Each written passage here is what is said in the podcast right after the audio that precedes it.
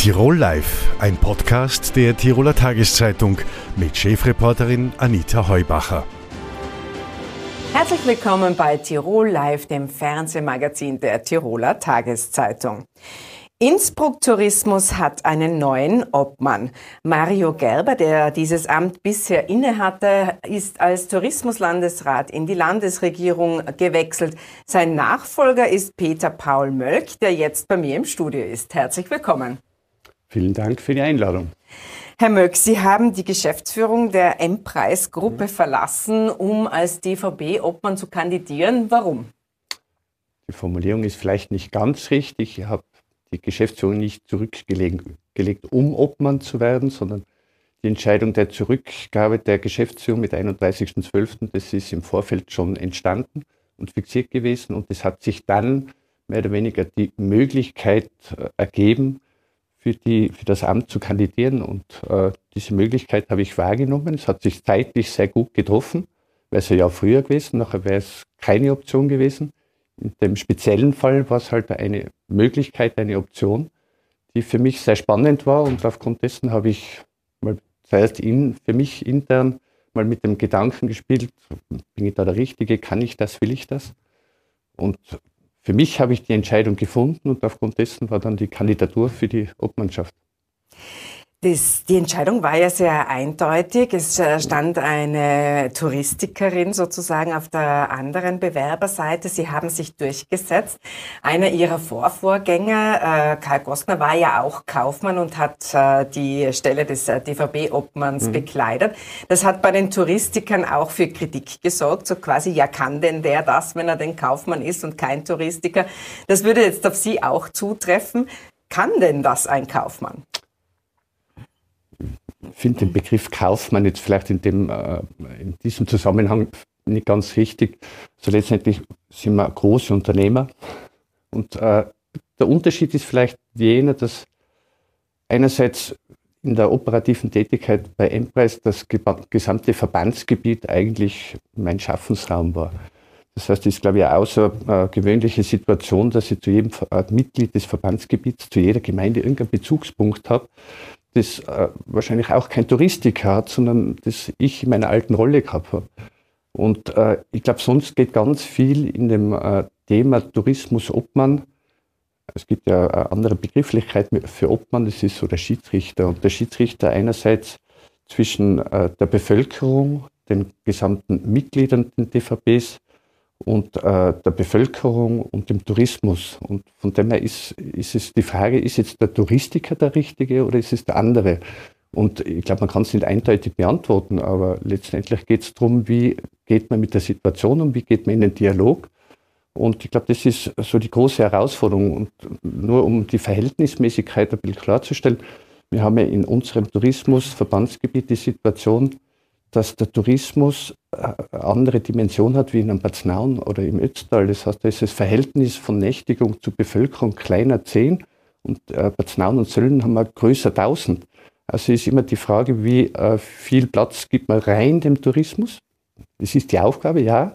Aber wie viel Raum gibt man auch der Bevölkerung und dem restlichen Bereich? Und ich glaube, da liegt ja die große äh, Kraft oder die große Herausforderung darin, wie kann man die bestmöglich miteinander verknüpfen. Äh, Wien Tourismus zum Beispiel äh, wird auch von einem Tiroler geführt, äh, der interpretiert seine Rolle als äh, Touristiker oder als Werbefachmann jetzt so, dass Wien sagt, okay, wir schauen mehr, wir reden mehr mit äh, bei der Städteentwicklung, wir reden mehr mit, wie man Tourismusströme lenkt. Mhm. Wie werden denn Sie Ihr Amt anlegen, wenn Sie sagen, das ist ein, ein Schiedsrichter zwischen der Bevölkerung und den Touristikern? Unter anderem, wie wird sich denn Ihre Obmannschaft auswirken auf die Stadt? Ich glaube, wir haben ja mal grundsätzlich die Situation, dass man ja äh, auch ein Element sein muss, äh, Konstanz aufzubauen. Das heißt, wir haben mit dem Karl Gostner, der sehr lange die Obmannschaft inne gehabt hat und dann leider kurzfristig mit Mario Gerber, der aufgrund neuer Herausforderungen und Aufgaben nach einem Jahr schon weg war, also ist es, glaube ich, mal ganz wichtig, Konstanz in das ganze Thema zu bringen und äh, Perspektive, zeitliche Perspektive. Die Herangehensweise ist vielleicht im DVB Innsbruck vielleicht ein bisschen eine speziellere, wie in einem Ballungszentrum wie Wien. Also die kann ganz klar mit ganz gezielten Aussagen ihre gesamte Region darstellen. Bei uns ist ja die Herausforderung, dass wir die starke Stadt Innsbruck haben, die auch mehr oder weniger die, die, die, die Speerspitze ist, nennen wir so, die auch in der Kommunikation ganz stark nach außen geht, aber in der Markenpositionierung ganz stark auch das Umfeld äh, mit positioniert ist. Und da ist eben die Frage, oder bis jetzt hat man sehr gut äh, geschafft, dass man Innsbruck in der Kommunikation, aber auch in der Wahrnehmung bei den Gästen äh, sehr gut bearbeitet hat. Aber die Umlandgemeinden zwar davon profitieren an der Spitze, an, das, an dem Zuspitzen der Kommunikation, aber in der Wahrnehmung noch nicht. Und ich glaube, das ist jetzt mal die, die nächste Herausforderung. Und das ist jetzt, glaube ich, nicht etwas, was ich jetzt als Obmann jetzt neu einbringe, sondern das sind Aufgaben, die aufgrund von Corona und wirklich harte, auch für den DVB Stillstandssituationen, die noch nicht aufgearbeitet waren und die, die man jetzt, glaube ich, ganz bewusst stärker anschieben will. Ähm, einige Kritiker in der Stadthotellerie, äh, da gibt es einige, die sagen, es sei sehr, sehr schwer, eben diese Verknüpfung, die Sie jetzt angesprochen mhm. haben, mit dem Umland, also Innsbruck und seine Feriendörfer, weil man eben die Städte, äh, äh, Städtetourismus mit Ferientourismus äh, und Hotellerie sehr, sehr schlecht vergleichen kann. Mhm. Ist das eine glückliche Lösung, dass man da Innsbruck zwar in die Auslage stellt, aber dann auch die Ferienhotellerie der Umlandgemeinden mitnimmt? Ist das gut? Ja, weil ich glaube, es hat sich ja bewiesen in, in, in, den herausfordernden letzten Jahren, dass der DVB Innsbruck in der Entwicklung sich besser darstellt wie Vergleichsregionen wie Salzburg oder auch in Tirol andere DVB-Regionen. Also kann es nicht ganz falsch sein. Also Aber das, das lassen eben die Kritiker nicht gelten, weil sie sagen, okay, wir können uns nicht mit Salzburg vergleichen im Winter, ja. weil eben bei Innsbruck mitschwingt das Küter, das natürlich für Nächtigungen mhm. sorgt. Und so ist die Statistik, die lässt man nicht so gern gelten in der Stadt. Dann muss man es aus der Eigenperspektive mal betrachten und auch im, in der Werbebotschaft. Also die Werbebotschaft definiert sich ja immer über das Alpin-Urban. Und äh, so die Formulierung oder machen wir Rechenmodell, Salzburg ist vielleicht von der, oder Wien ist von der Stadt her 100 Punkte, aber es gibt jetzt in diesem alpinen Umfeld nichts, also 100 plus 0 ist 100. Jetzt sagt man, Innsbruck ist vielleicht in gewissem Bereich nicht 100, sondern 75, hat aber dieses Umland mit dem, mit dem alpinen Mehrwert und das sind auch 75 und 75 und 75 sind 150, also haben wir in Summe mehr. Das bedeutet aber genau das, dass man das verknüpfend nach außen kommunizieren muss. Aber es ist herausfordernd. Und äh, es gibt, glaube ich, Studien oder, oder waren, waren Bachelorarbeiten und so weiter, die, dies, die mir auf den Grund gegangen sind, wo genau das auch aufgekommen ist, dass für den klassischen Städtetourismus es noch nicht fühlbar ist, diese, diesen Alp Alpinismus und, und das Verbandsgebiet. Und ich glaube, da müssen wir noch ganz viel dran arbeiten. Und da gibt es, äh, glaube ich, schon ganz viele Projekte, die genau auf das abzielen. Und das, ich glaube, da sind wir nicht falsch am Weg. Also das ist, glaube ich, unser USB und das ist ja genau wieder der, der, der Zusammenhang, wo wir sagen, unser Produkt ist die Lebensqualität, was wir haben, die, was wir als Bevölkerung ja auch haben. Also braucht man nur das transportieren, was wir als, als Bewohner empfinden und was tun wir? Wir leben in der Stadt, genießen das Urbane und dann gehen wir aus hier auf den Berg. Und das ist das, warum wir gern da sind. Und ich glaube, das müssen wir möglichst eindrucksvoll unseren Gästen vermitteln. Dann gehen wir vielleicht einmal auf äh, Projekte. Äh, mhm. Die Verbindung der Stadt mit dem Berg, das ist einerseits äh, die Seegrube. Ähm, da sagen einige, naja, oben äh, könnte es ein bisschen besser laufen, bessere Gastronomie und auch mhm. Äh, ganz on top könnte man ähm, eine Erneuerung der Bahn brauchen. Und äh, der Berg Isel als, als, Vorstufe zum Patschakofel ist sozusagen schlecht eingebunden. Patschakofelbahn fährt von Igels weg, ist auch ständig unter Kritik. Wird mhm. sich da was tun bei Patschakofel und Seegrube? Also es wäre jetzt verfrüht, wenn ich sage, da tut sich was, weil ich jetzt das will. Ich glaube, es ist immer ganz gefährlich, wenn man da schon so klare Antworten gibt, weil es, glaube ich, auch viel jetzt momentan in meiner Rolle mal daran liegt, die Informationen zu sammeln, um Objektivität äh, zustande zu bringen, um dann in eine Argumentation oder Diskussion gehen zu können. Jetzt aus dem Bauch aus, sage ich mal, der Süden hätte Potenzial, um ihn ähnlich zentral von der Stadt anzubinden, wie wir das im Norden geschafft haben, weil das genau unser, unsere Markenwerte urban alpin am besten unterstützt. Es also aber, es war, wäre eine, eine Bahn auf dem Patschakofel, also vom Tal aus, oder? Oder von, von Tal nach Igels und dann rauf. Weil die neue Patschakofel-Bahn haben wir ja bereits. Die haben wir schon. Und man kann es auch weiterdenken. Es, es kann, also ich bin nachher heute zu Mittag in so einem Zoom-Meeting drinnen, wo es darum geht, die, die urbanen Seilbahnen, Stadtseilbahnen.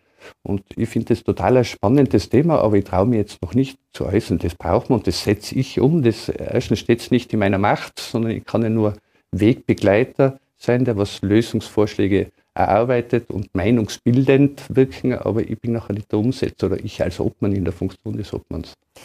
Also Sie haben schon gesagt, es geht jetzt mal darum, Kontinuität äh, mhm. zu gewährleisten und auch ein bisschen als Mediator zu wirken und die einzelnen Stakeholder da zusammenzubringen. Entschuldigung. Aber äh, ich möchte noch äh, auf eine Wortmeldung von Ihnen zurückkommen. Mhm. Sie nach Ihrer Kür äh, zum Obmann haben Sie gemeint, es sei eben so, dass es noch weitere Unsicherheiten äh, geben wird, die den Tourismus begleiten. Welche Unsicherheiten haben Sie denn da gemeint? Ich glaube, da muss man nicht Hellseher sein. Und das betrifft ja nicht nur den Tourismus. Haben vielleicht beide Varianten. Wir haben einerseits ist es das Unternehmertum, die vor Herausforderungen steht, sei es touristisch, sei es nicht touristisch. Das hat mit äh, Energiepreisen zu tun, das hat mit, äh, mit der Veränderung der Finanzierungsmöglichkeiten zu tun. Und auf der anderen Seite haben wir äh, die Inflation, die letztendlich in irgendeiner Form äh, eine Auswirkung auf Kaufkraft hat. Und diese Kaufkraft ist, betrifft jetzt nicht nur uns in Österreich, sondern genauso in unseren Zielländern. Und wie viel des verfügbaren Einkommens ist der Gast in Zukunft bereit für, für Reisen auszugeben.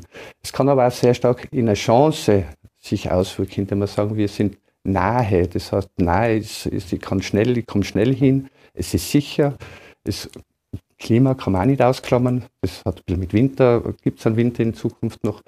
Aber eben auch im Sommer ist, sage ich, wenn es wärmer wird, ist Tirol prädestiniert. Wir liegen höher. Also von dem her gibt es aus Herausforderungen mit den richtigen Antworten große Chancen.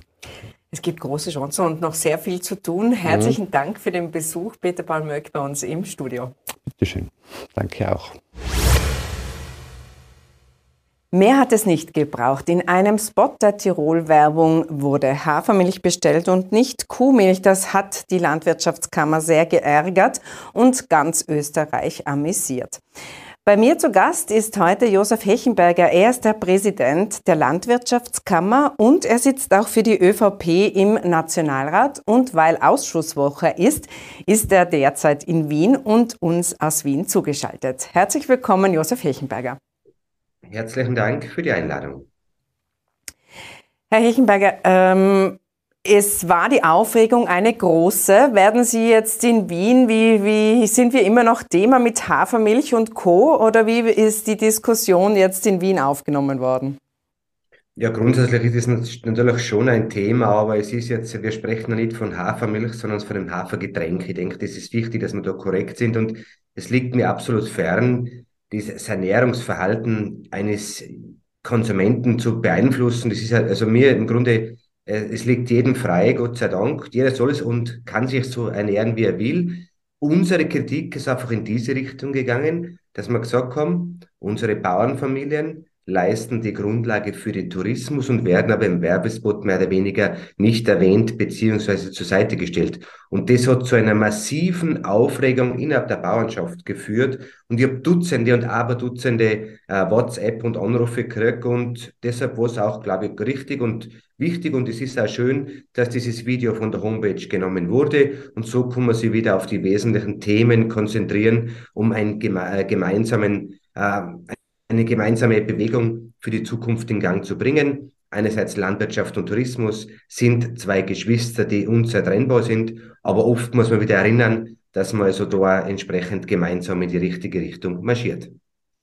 Jetzt war es auch so, dass man äh, sehr viel Häme äh, für uns Tirolerinnen und Tiroler bereit gehabt hat, so quasi, naja, wie ein bisschen so die Anti-Veganer oder die Hinterwäldler. Hätte man sich das sparen können und einfach intern regeln können zwischen Tirol-Werbung und Landwirtschaftskammer? Erstens, was mir nicht, also wollte ich, oder was nicht, ist nicht meine Aufgabe und war auch nicht mein Ansinnen, jemanden im Konsumverhalten zu beeinflussen. Jeder kann und jeder soll dies zu sich nehmen, was er will. Erstens. Zweitens, ich denke, es war völlig richtig zu reagieren, denn es hat ja sofort die Reaktion von Seiten der Tirol-Werbung gegeben, das Video von der Homepage zu nehmen. Wir haben anschließend ein Gespräch geführt und haben gesagt, okay, es ist also dieser Fehler passiert und wir werden zukünftig gemeinsam sensibler die Themen angehen und so einfach wieder versuchen zu kitten, was zu kitten ist, weil letztendlich braucht der Tourismus die Landwirtschaft und die Landwirtschaft den Tourismus und es geht nur, wenn man gemeinsam in die richtige Richtung geht. Jetzt hat man ja vor einigen äh, Jahren äh, die Lebensraum Holding gegründet, genau aus äh, diesem Grund, nämlich, dass man Landwirtschaft, Tourismus und Standortmarketing unter einem Dach vereint. Und jetzt passiert so ein Fauxpas. Ähm, hätten Sie sich mehr äh, gewünscht oder wie beurteilen Sie denn die Zusammenarbeit? Ist da noch Luft nach oben offensichtlich?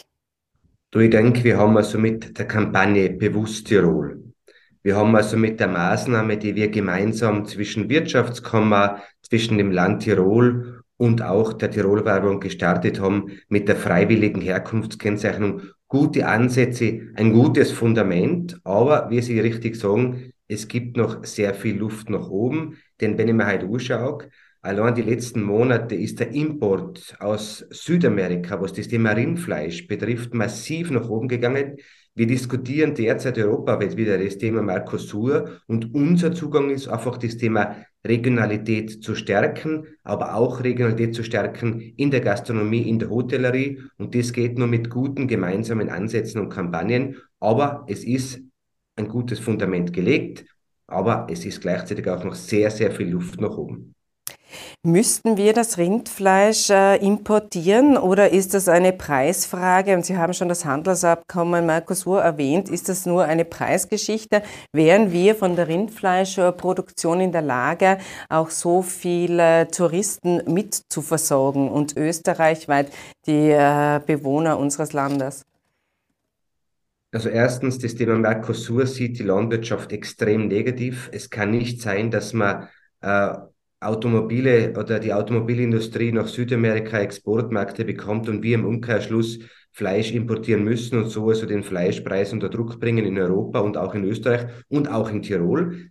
Zum Zwe zur zweiten Frage, ja, Österreich kann die Bevölkerung und auch die Touristinnen und Touristen mit Fleisch versorgen. Wir haben eine über hundertprozentige Eigenversorgung, was das Thema Rindfleisch betrifft, aber auch das Thema Schweinefleisch. Und wir haben auch bei Milch und Milchprodukten eine deutliche höhere äh, Eigenversorgung wie 100 Prozent. Das heißt, wir wären auf keinen Import abhängig. Und uns geht es einfach darum, die Produktion im eigenen Land zu halten so auch Zukunftsperspektiven für die bäuerlichen Familienbetriebe zu geben, die letztendlich wieder die Grundlage für einen funktionierenden und guten Tourismus sind.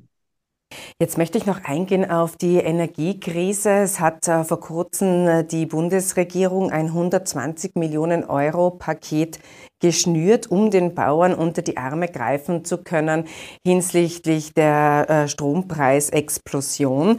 Ähm, wenn man das jetzt vergleicht, da gibt es natürlich verschiedene Parameter, wie die Hilfen ausgezahlt äh, werden. Es heißt, es ist nicht das Gießkannenprinzip, das zählt. Aber wenn man jetzt vergleicht unsere kleinstrukturierte Landwirtschaft in Tirol mit jener in Niederösterreich, wer steigt denn nun besser aus? Ja, es ist so, wie Sie richtig sagen, die, die Landwirtschaft ist eine sehr energieintensive Produktionsform.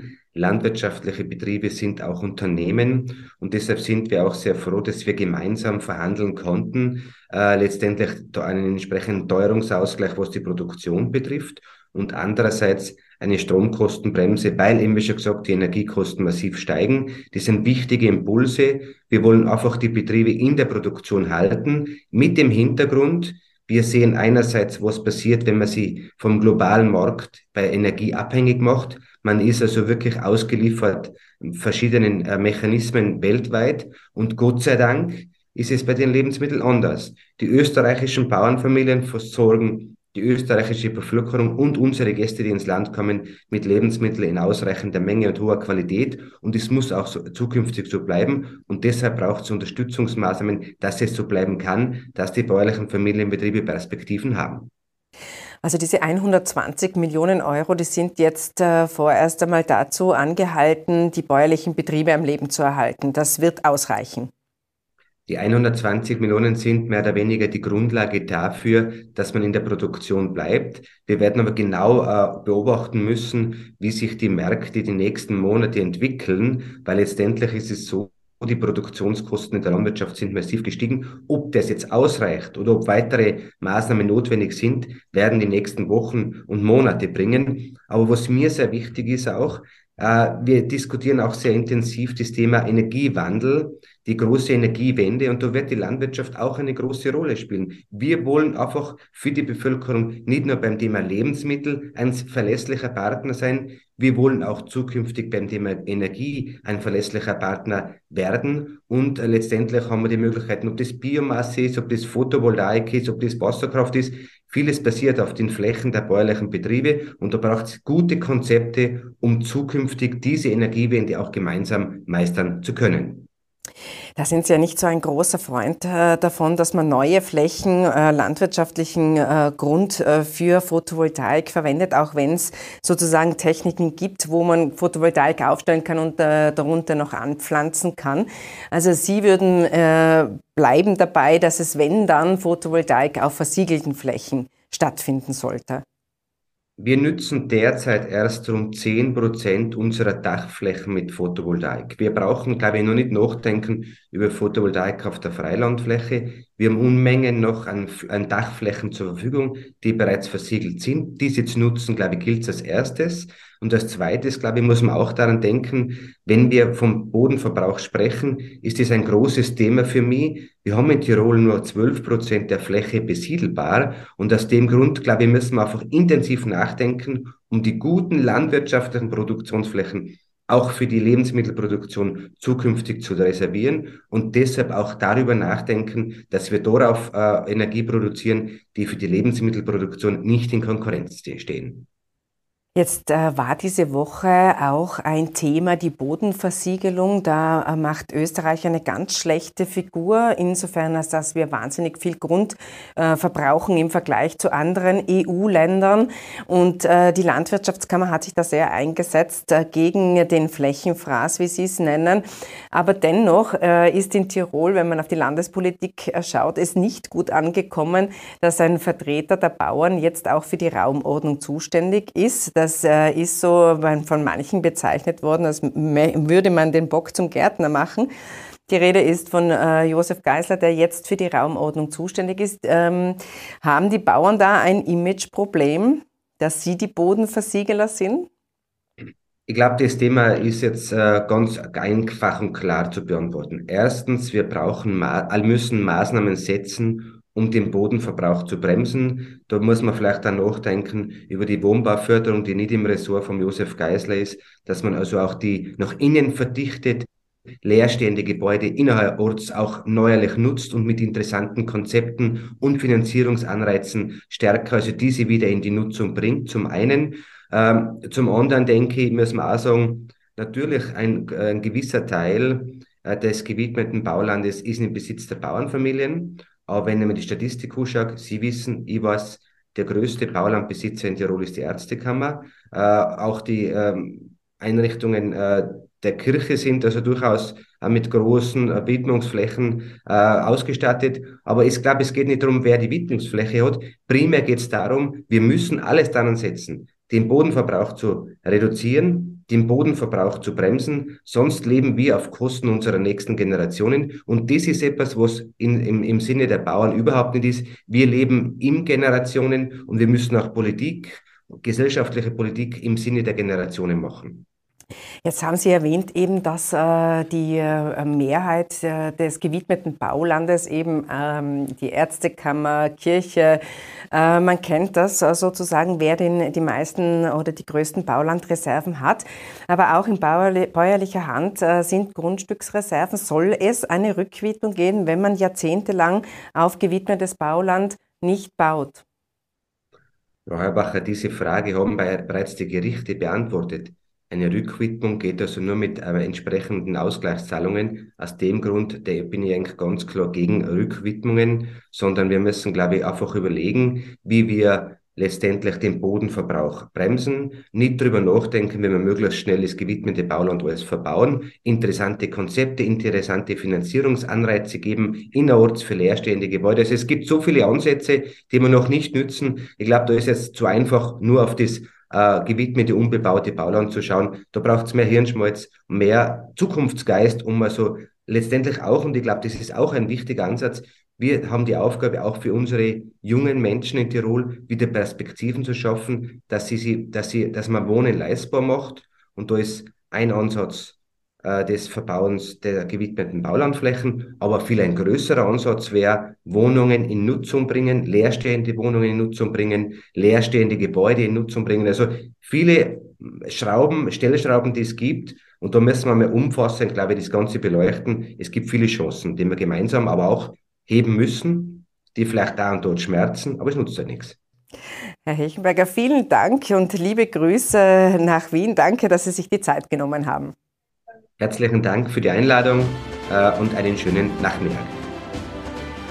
Tirol Live, ein Podcast der Tiroler Tageszeitung. Das Video dazu sehen Sie auf tt.com.